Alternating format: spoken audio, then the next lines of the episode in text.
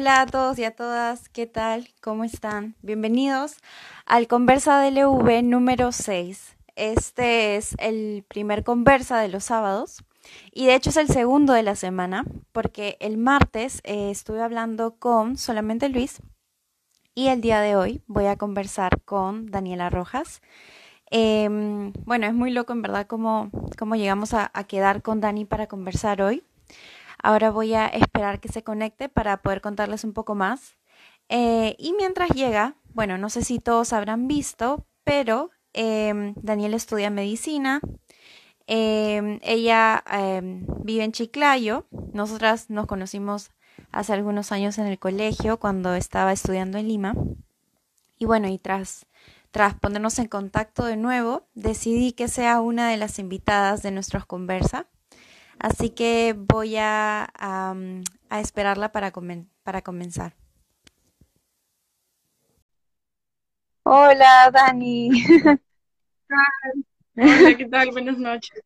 Hola, qué loco, justo estaba bien, justo estaba comentando que este nosotras no nos vemos hace años y que por cuestiones de Instagram hemos quedado para conversar hoy que me parece una locura. Sí, hace como cinco años, más o menos, súper rápido. Más o menos, sí. Pero nada, gracias por estar acá. Este, mm, la, la conversa se guarda igual al final para, para cuando las personas lo vean después, no sé. Y nada, estoy, estoy en verdad con, con varias preguntas, así que hay que comenzar de una vez. Y gracias siempre... por la invitación. No, gracias a ti por estar acá. Eh, hemos sobrevivido de la semana pasada que no se pudo, pero por algo pasan las cosas. Y bueno, em, siempre cuando comienzo con, estos en vivos y las conversas, me gusta saber un poco de, por qué las personas estudian lo que estudian en este momento. Y quisiera saber cómo fue que decidiste estudiar medicina humana y, qué, qué fue esa cosa que te motivó a hacerlo. Bueno, eh, yo siempre he sido mm, como una persona muy curiosa, entonces cuando estaba en secundaria recuerdo que comenzamos a llevar biología y ya entonces yo, o sea, pensé tal vez quiero ser bióloga, no sé, me gusta cómo funciona, saber el por qué, me parecía demasiado increíble cómo, o sea, una célula tenía sus microorganelas y funcionaba cada una como si fuera un cuerpo y todo era tan complejo. Entonces yo, o sea, a raíz de ahí como que Mm, comenzó mi interés por la ciencia, por decirlo así. Entonces yo decía, bueno, bióloga o si lo aplico a esto de saber cómo funciona y por qué funciona cada cosa, pero al ser humano, eso, eso es técnicamente la medicina, ¿no? Saber como que por qué funciona, qué dejó de funcionar, por qué se alteró, cómo se explica esta enfermedad. Y más que nada por una cuestión de, de curiosidad, de querer entender el cuerpo humano, fue así me animé a estudiar medicina. Muy genial. Y algo que siento que siempre pasa cuando alguien escucha la carrera de medicina o, o, bueno, es lo que yo he escuchado y lo que yo también a veces he pensado, es que es una carrera eh, que quizás exige un poco más de lo que exigen algunas otras, ¿no? Como que es, es un tanto pesada, eh, quizás también la duración son más años. Este, ¿Hubo algo que en algún momento te haga dudar en cierta forma acerca de tu decisión de estudiarla? Bueno, eh, es cierto que es una carrera que necesitas eh, leer bastante, ser organizado y, ese tipo de cosas. Los primeros años, al menos creo que son los más difíciles, porque de esos años va a depender, es como la base, ¿no? Que tiene que ser sólida y para que luego puedas entender todo. Y creo que, o sea, en los primeros años varios alumnos pasan por una cantidad de estrés que es como, no, mejor ya no, pero, o sea, si al final realmente te gusta la carrera, sabes que te vas a quedar ahí porque al final te va a llevar a hacer lo que toda tu vida has querido hacer. Qué genial. Y respecto a este tiempo que te toma ser, o sea, ser parte de, la carrera y todo, em, creo que también, eh, y tú misma lo, lo, pones en tus redes y, y, y, lo comentabas, o sea, tienes también otras pasiones, no es que solamente, digamos, la medicina sea una de las cosas que te mueven, por decirlo de alguna forma, y te gusta bailar, te gusta eh, cocinar y, creo que aprender en verdad diferentes cosas. Em, ¿ha sido posible seguir haciendo algunas de esas cosas que te gustan a la par del estudio o ha sido un tanto como imposible o complicado, quizás también, eh, tratar de balancear como que esos temas, ¿no? ¿Qué, ¿Cómo fue esa experiencia? ¿Cómo es? Sí, em, con respecto, por ejemplo, a hacer postres y este tipo de cosas, eh, siempre es a esos que ves los programas y aprendes y te gusta cómo hacer, entonces creo que en los fines de semana o cualquier tiempo libre que puedes experimentar ahí en la cocina no hay ningún problema, pero por ejemplo con llevarlo eh, con ballet como una como una disciplina como tal requiere también mucho esfuerzo, ¿no? Entonces ahí sí se me complicó un poquito. Recuerdo que, por ejemplo, practicaba en verano, lo dejaba en el momento de la universidad, volvía a mitad de año, lo dejaba al siguiente ciclo y volvía en diciembre. Así, porque era realmente sí era imposible con cuestiones de tiempo, el agotamiento también. Entonces, sí, lamentablemente tuvo que ser y sobre todo porque creo que también cuando, por ejemplo, estamos en época de clases, tenemos este agotamiento como que mental, pero también cae en lo físico, ¿no? A veces porque estamos como, no sé, como que, como que, eh, siendo, usando bastantes de nuestras capacidades para eso.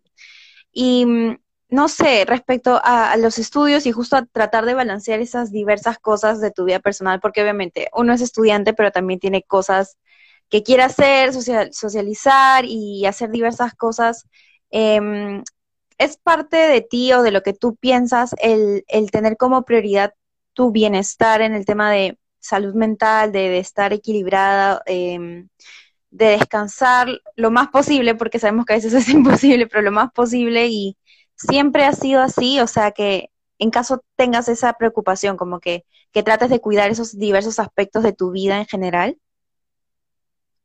bueno, eso creo que es algo que se ha ido, lo he ido aprendiendo en el camino, porque al inicio era bastante eh, priorizar, ¿no? Estudiar, estudiar, estudiar.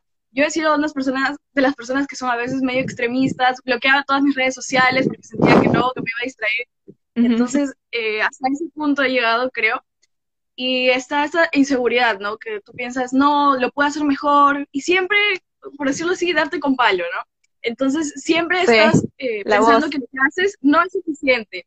Sí, ajá, y creo que eso muchos de nosotros debemos de aprender a, valorar lo que realmente hacemos y saber que, eh, o sea, así no sé tanto tal vez como la otra persona, pero es suficiente, es lo que tú puedes. Y si quieres mejorar está bien, pero no es necesario que te compares todo el tiempo, ¿no? Entonces, eso es algo que yo aprendí con el camino. Puedo decir que hasta ahora sigo aprendiendo, pero ya me siento mucho mejor al respecto. Siento que em, ya valoro más lo que hago. Y está bien, está bien, porque todo es un proceso y en realidad cada error que uno tenga nos va a servir para ser mejor cada día. Creo que está eso de, de, lo que dices de la comparación. Creo que a veces como que nos tenemos este chip desde chicos de, ah, tienes que ser mejor que la otra persona, o si estás avanzando, tienes que estar viendo al costado, ver cómo le va a otra persona, y a veces, no sé, como que medir el éxito o la vida de otra persona, como que no favorece mucho esa tranquilidad y, y, paz personal, ¿no? Como que quizás hasta, hasta te hace cuestionar lo que estás haciendo, ¿no? Si es suficiente o no, y esas cosas, sí. ¿no? Sí, definitivamente, o sea, uno debe concentrarse en lo que uno está haciendo en vez de dejar de mirar a los demás, incluso sin que fuera necesariamente en mala onda o que no, no quiero, no, no por ese sentido, sino que, por ejemplo, te pasa que ves a los demás y, ay, yo quisiera ser así, ¿no?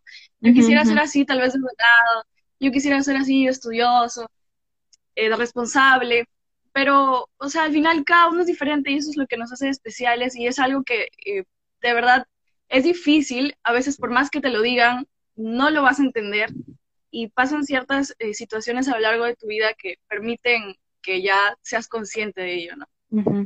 Sí, completamente de acuerdo con eso. A veces como que nos, toca vivirla para poder entenderla realmente. Y también hay otras cosas que me gustaría conversar contigo que creo que podríamos explayarnos más. Em, sobre todo en base a algunas cosas que había dicho que había visto en tu cuenta y por lo cual como que decidí escribirte y decirte para conversar hoy.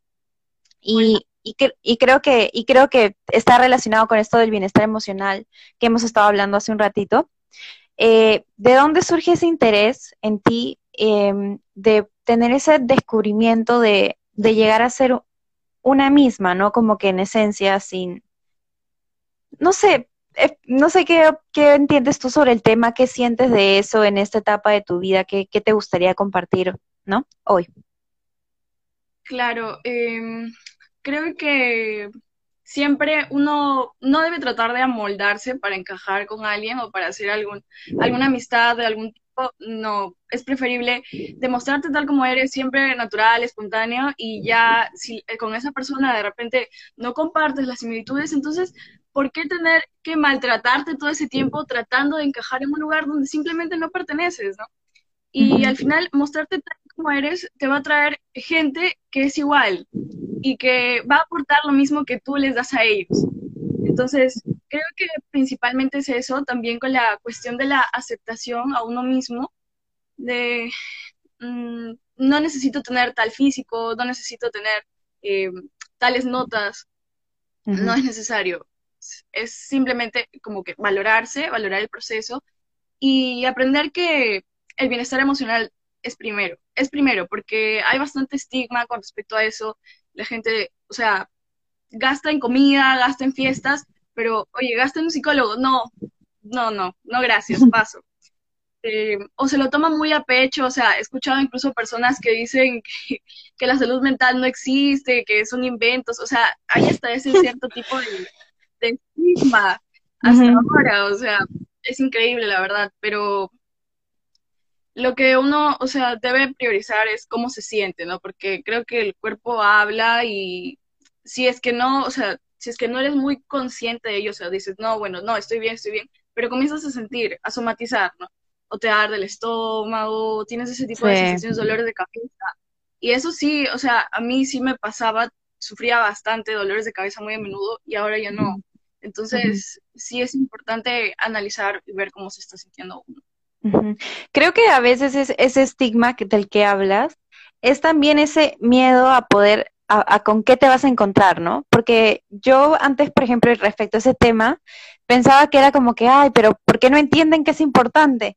Pero claro, después tratando de ser un poco empática y decir, ya, a ver, pongámonos en los zapatos de esa otra persona de por qué no quiere estar o por qué no quiere ir o por qué no quiere, em, si tiene los recursos, eh, invertir en, en, alguna, en alguna terapia creo que es también es ese miedo de, de no, eso es para gente que tiene problemas o, o para gente que, que no va a solucionar esto o, o, que, o que esa otra persona desconocida va a entender mis propios problemas, ¿no? Quizás también, no sé, consideras que podría ser algún cierto tipo de temor o, ¿no? Como esas cosas que hemos escuchado quizás de, no sé, de locos, como que, o locas, como que creo que es como una etiqueta, ¿no?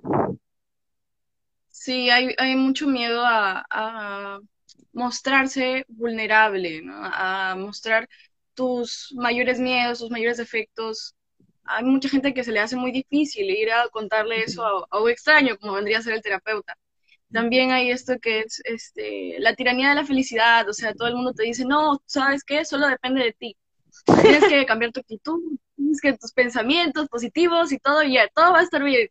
Pero hay veces que no, o sea, hay veces que las personas necesitan ayuda y deben de ir con un especialista.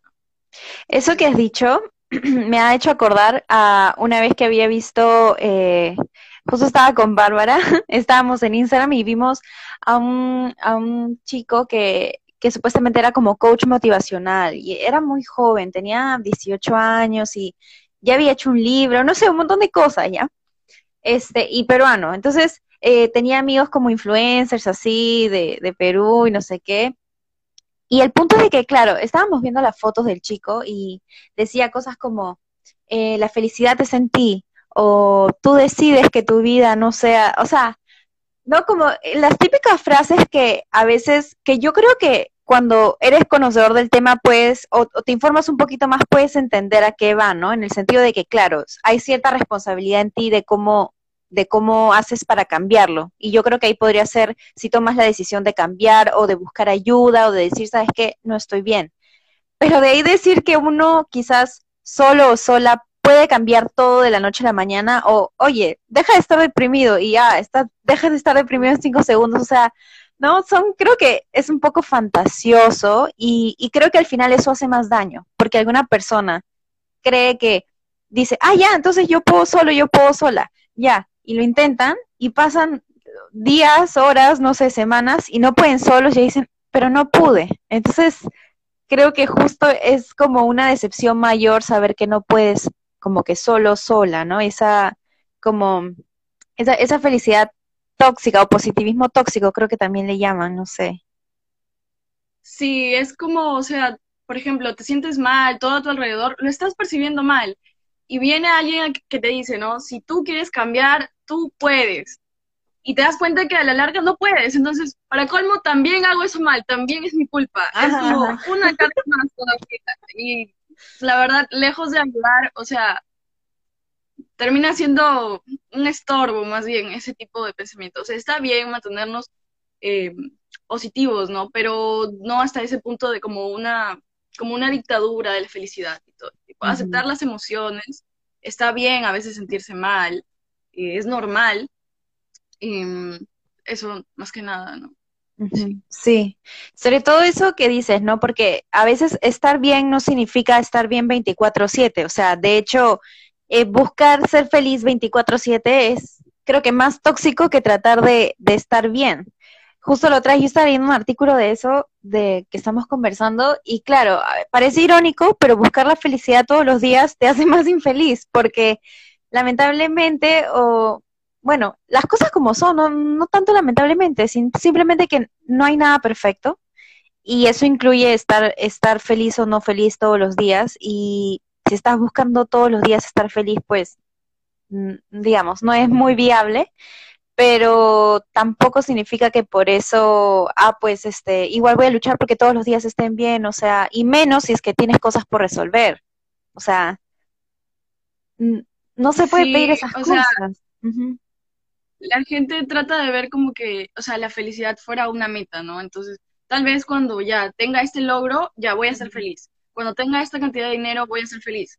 Pero en realidad, o sea, no, no se trata de eso, no es una meta, es un proceso, ¿no? Van a haber momentos tristes en tu vida, por ejemplo, algún familiar enferma, obviamente va a ser un momento triste para ti. Entonces vas a tener que vivirlo, o sea, no puedes evitarlo. No es porque me pasa a mí, no, a todo el mundo le pasa eso porque es algo natural.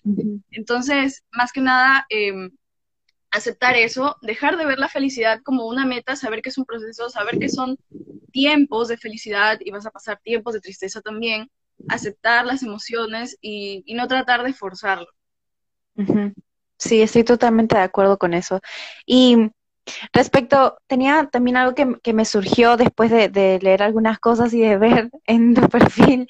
Este, no sé qué opinas tú, este, pero siento que a veces como las mujeres a veces creo que desde muy pequeñas estamos sometidas a muchos como comentarios muy duros o a estereotipos que llenar o, se nos exigen ciertas cosas por, por una sociedad un tanto tradicional que felizmente poco a poco está cambiando.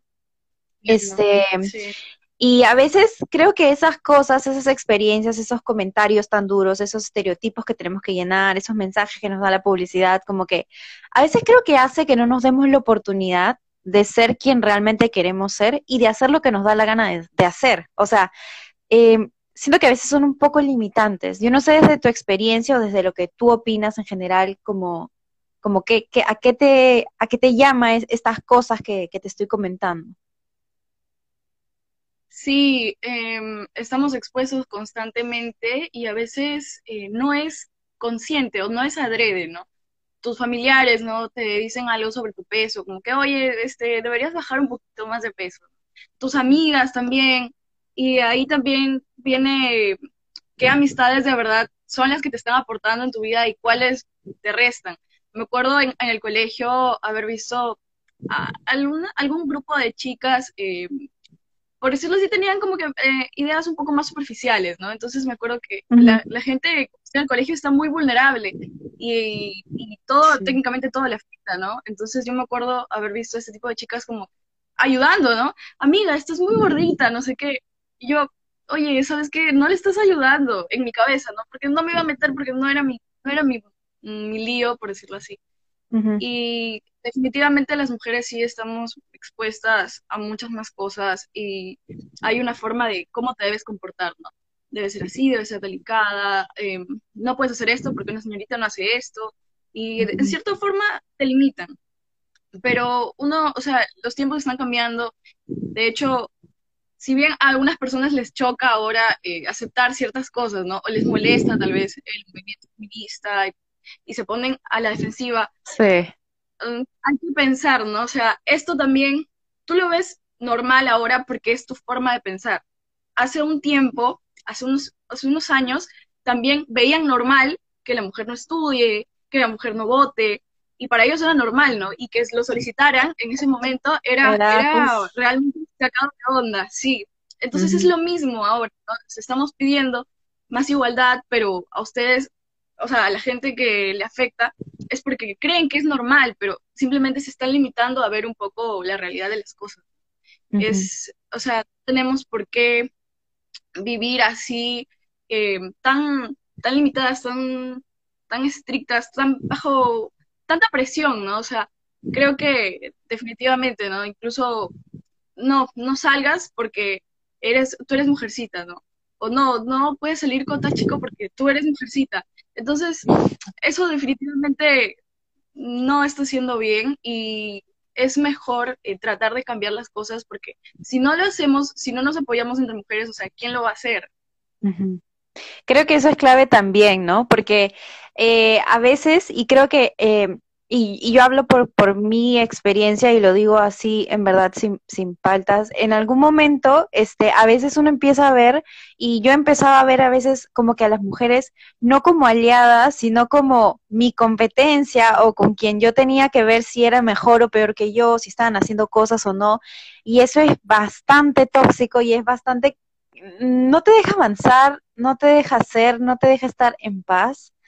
Y, creo que eso es, es, bien complicado también. E incluso por un tema de, chicos, por ejemplo, en el que empiezan a hablar una mal de la otra o decir lo que, lo que, o, esas típicas frases de este, ay, yo fui la ex o yo fui la tal y no sé qué, como que todo un tema de que, de que, por ejemplo, por un chico pueden empezar a, decirse cosas malas o, a tener que dejar mal a alguien, como que, como que rivalidad cuando en verdad debería ser todo lo contrario, ¿no? Sí, exacto. Hay, o sea, hay muchas personas que incluso utilizan adjetivos bastante feos, ¿no? En, en conforme a cómo se está comportando tal persona, es una tal por cual, es una es, pero en realidad qué? O sea, tenemos que defendernos, no, no más bien estamos para meternos el cuchillo por la espalda, eh, solamente porque por tratar de quedar bien, por un poco de aprobación masculina, por encajar, no, porque al final, o sea, todas somos mujeres, ¿no? Y eso es de lo que se debería tratar, de que nos apoyemos entre, un, entre, entre todas.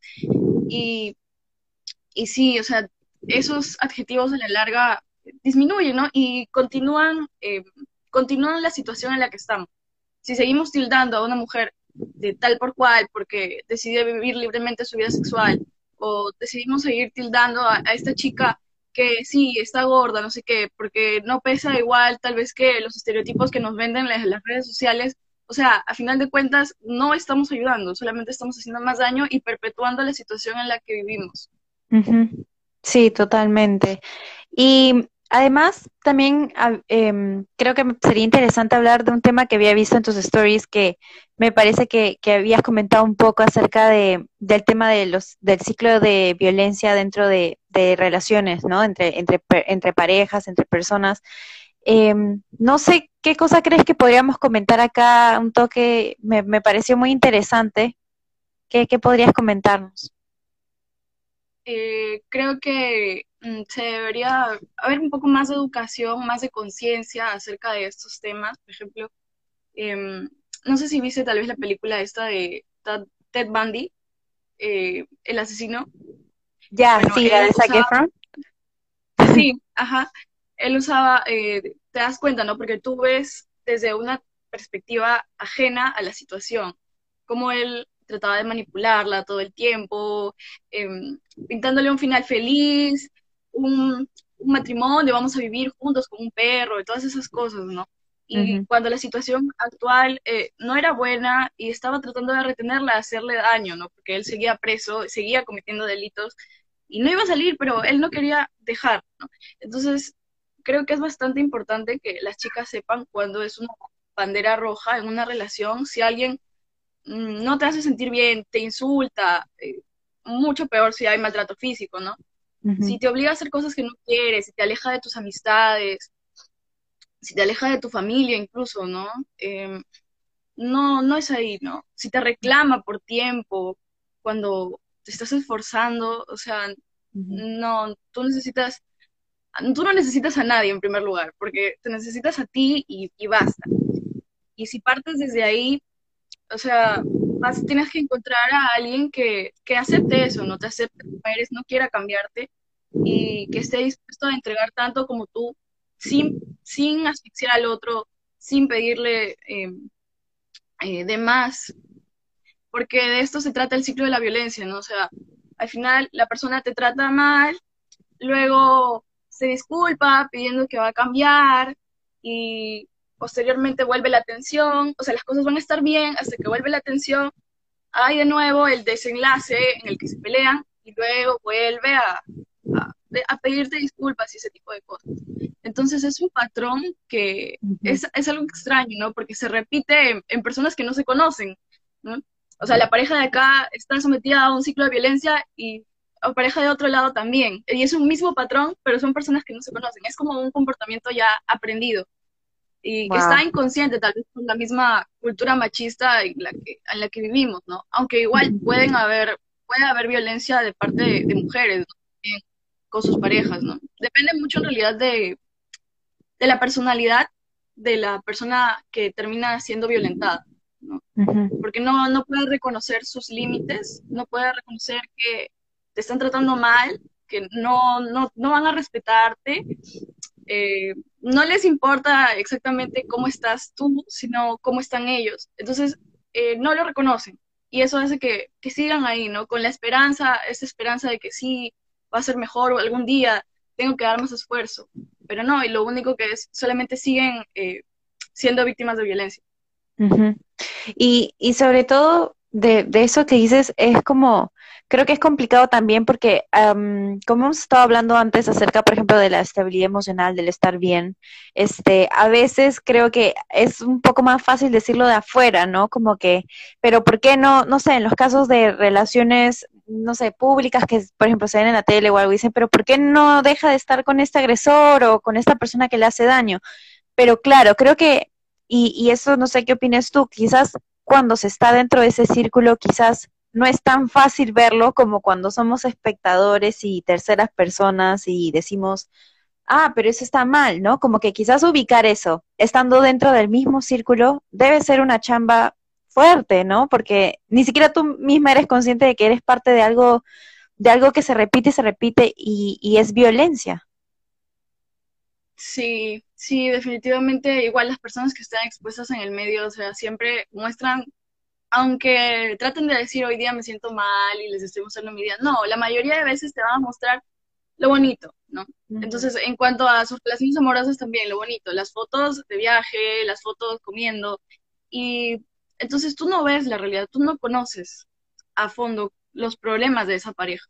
E incluso, o sea, no necesariamente con alguien famoso, ¿no? O sea, por ejemplo, las parejas que son amigos cercanos. Bien, suben, suben a las historias, no suben sus peleas, suben sus paseos, suben su salida al cine, y uno cree que todo está bien, pero en realidad no conoce, ¿no? Y eso es también mm, en parte porque no debes, no debes comparar tu relación con las demás.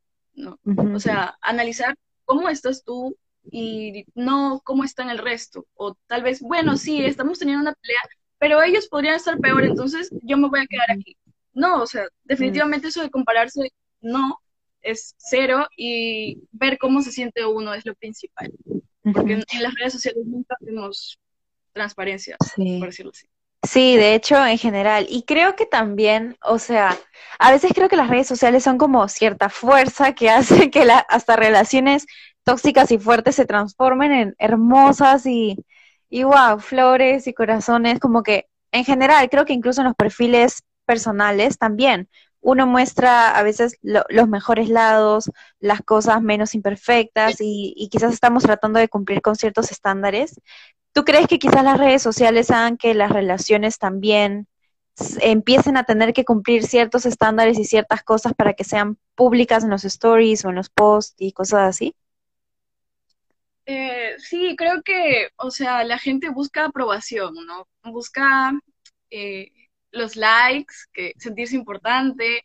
Eh, entonces, si tú pones tu foto con tu pareja y la, la, gente les gusta, les dice qué bonito, entonces eso como que alimenta tu ego de forma, Sí te sientes, te sientes bien. Entonces, eso te motiva a, que, a seguir poniendo fotos y todas esas cosas para que todo el mundo les diga, ay, qué lindos, qué bonitos se ven. Pero, o sea, en realidad no estás mostrando cómo es los problemas, ¿no? Porque nadie lo va a poner, o sea, así tratemos de decir que vamos a ser más transparentes en las redes sociales. Estaría muy fuera de onda este, poner publicar una pelea, ¿no? O publicar, acá estoy llorando porque hoy ya me peleé, no. Ajá. por más que queramos, o sea, no se va a poder. Y siempre por eso, o sea, hay que ser un poco más racionales, ¿no? Ok, sí, se ven bonitos, está bien, la gente puede publicar lo que quiera, ¿no? Si quieren publicar fotos, está bien, si quieren publicar testamentos enormes, está bien, pero no compararse, o sea, no pensar, ellos están bien y yo no puedo estar bien, es mi culpa yo tengo que dar más en mi relación porque quiero ser así. No, o sea, no, no, no. Y eso también se aprende en el camino, ¿no? A veces, por más que te lo diga, no, no eres consciente de ello. Quizás es partir desde la idea de que no todo lo que vemos en redes sociales es verdad.